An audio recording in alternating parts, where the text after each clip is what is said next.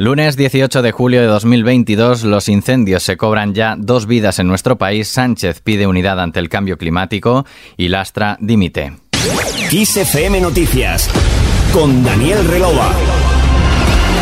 Este lunes siguen preocupando los fuegos de Castilla y León, Cataluña, Galicia y Extremadura favorecidos por las condiciones meteorológicas con viento y altas temperaturas debido a la ola de calor, aunque la situación en esta última comunidad ha mejorado al estabilizarse los incendios de casas de Mirabete y Ladrillar, este último en la comarca de las Urdes. Hasta esta zona se ha desplazado este lunes el presidente del gobierno, Pedro Sánchez, junto al presidente extremeño Guillermo Fernández Vara, donde ha pedido unidad para afrontar una evidencia, el cambio climático mata. Escuchamos a Sánchez. Creo que si esto también significa algo es precisamente redoblar nuestro compromiso con la mitigación y la adaptación al cambio climático y con pedir al conjunto de la sociedad a todas las administraciones públicas y también a las fuerzas políticas que convirtamos las políticas medioambientales en políticas de Estado. Estamos ante una emergencia climática que se traduce en olas de calor, como las que estamos sufriendo durante este último año, y por extensión en grandes incendios como los que estamos sufriendo,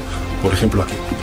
En esa misma intervención, Sánchez ha destacado que en lo que va de año los diferentes incendios que han ocurrido en nuestro país han destruido ya más de 70.000 hectáreas, casi el doble de la media de la última década. Desde enero hasta ahora ha resaltado igualmente que España ha sufrido 11 grandes incendios, casi el doble también de los registrados en los últimos 10 años como media.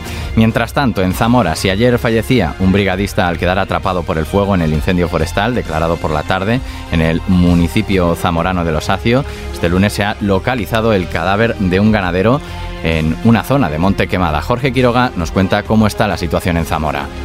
El ganadero de 69 años salió a pastorear con su rebaño el domingo por la tarde, jornada en la que se declaró el incendio y según fuentes municipales y de la Guardia Civil de Zamora, el pastor se debió ver rodeado por las llamas dada la virulencia y rapidez con la que se extendió el fuego. Por otro lado, el incendio forestal en el municipio zamorano de Losacio ha obligado este lunes a Adif a cortar la línea ferroviaria del AVE Madrid-Galicia entre Zamora y Otero de Bodas por el avance de las llamas cercano a las vías, lo que ha afectado de momento a un total de cuatro trenes. Precisamente en Galicia, el presidente de la Junta, Alfonso Rueda, ha confirmado que 30 núcleos de población han tenido que ser desalojados en las provincias de Lugo y Ourense como consecuencia de los incendios forestales que afectan de forma especial a las zonas de Folgoso do Courel y Valdeorras. Al margen de los incendios, este lunes ha dimitido la número 2 del PSOE. La vicesecretaria general, Adriana Lastra, ha anunciado que dimite de su cargo por cambios importantes en su vida personal tras su embarazo que le exigen tranquilidad y reposo y que le suponen una dificultad para compaginar, dice, con la intensidad que exige la dirección del partido. Según fuentes socialistas, a Servimedia seguirá como diputada por Asturias. Las reacciones se han sucedido a lo largo de la jornada. Pedro Sánchez ha destacado a Lastra como una socialista ejemplar, cuyo compromiso y entrega hizo posible el cambio en el PSOE y en España y ha asegurado que seguirán trabajando juntos. El socio de gobierno ha mostrado su cariño hacia la diputada socialista. Escuchamos primero a la ministra de Igualdad, Irene Montero, y a continuación a la vicepresidenta segunda, Yolanda Díaz. Todo mi respeto y todo mi cariño a Adriana Lastra. No voy a hacer ningún comentario para respetar precisamente y tener el máximo respeto a las decisiones internas del, del socio de gobierno. Bueno, todo mi cariño para Adriana Lastra. No he podido ni siquiera llamarla, pero vamos, eh, desde luego eh, mi aprecio personal, el reconocimiento de su trabajo y desde luego le deseo la mejor de las suertes eh, posibles e, e insisto, todo mi cariño. Tengo una magnífica relación con ella y desde luego darle las gracias por lo que ha hecho. Y desde la oposición, la secretaria general y portavoz del PP en el Congreso, Cuca Gamarra, ha advertido al PSOE de que el hecho de que Lastra se vea abocada a dimitir como vicesecretaria general del partido, como consecuencia de su embarazo, no es el camino de la igualdad y ha subrayado que siempre debe existir la posibilidad de no renunciar, de no dimitir, sea la que sea la responsabilidad del puesto que se ocupe. Volvemos a Extremadura, que ha sido noticia también por otras cuestiones más agradables y es que ha dado un paso más para modernizar su servicio ferroviario. Nos lo cuenta Jorge Quiroga. La nueva línea de alta velocidad que une Plasencia, Cáceres, Mérida y Badajoz representa el primer paso de la conexión de esta comunidad autónoma con la capital de España. Este lunes se ha inaugurado de forma oficial este tramo con la asistencia de Felipe VI y también del presidente del gobierno Pedro Sánchez, entre otras autoridades, y supone el primer hito en la ansiada conexión con Madrid que sin embargo aún tardará en llegar de forma definitiva.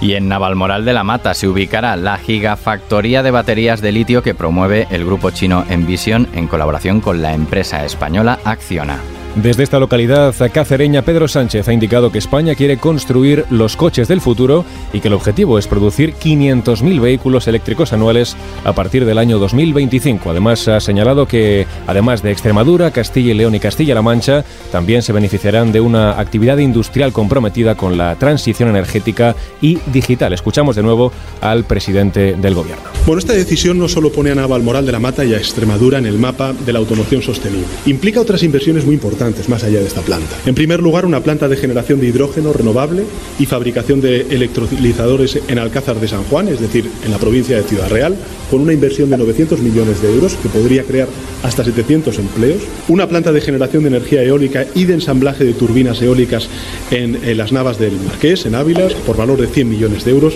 que va a dar trabajo a más de 100 personas. Y finalmente, un centro de desarrollo y de innovación de productos digitales en una ubicación aún por decidir que va a traer una inversión de 300 millones de euros y que va a crear 300 puestos de trabajo. Continuamos ahora de forma breve con otros asuntos. La Unión Europea cierra un acuerdo con Azerbaiyán para duplicar el suministro de gas hasta 2027. Por otro lado, Vladimir Putin reconoce que las sanciones impuestas contra Rusia son un gran desafío para el país. La electricidad bajará este martes cuatro décimas hasta los 213,83 euros el megavatio hora. Y la bolsa española comienza la semana con ligeras subidas de dos décimas que le permiten salvar los 7.950 puntos. Nos vamos ahora con música.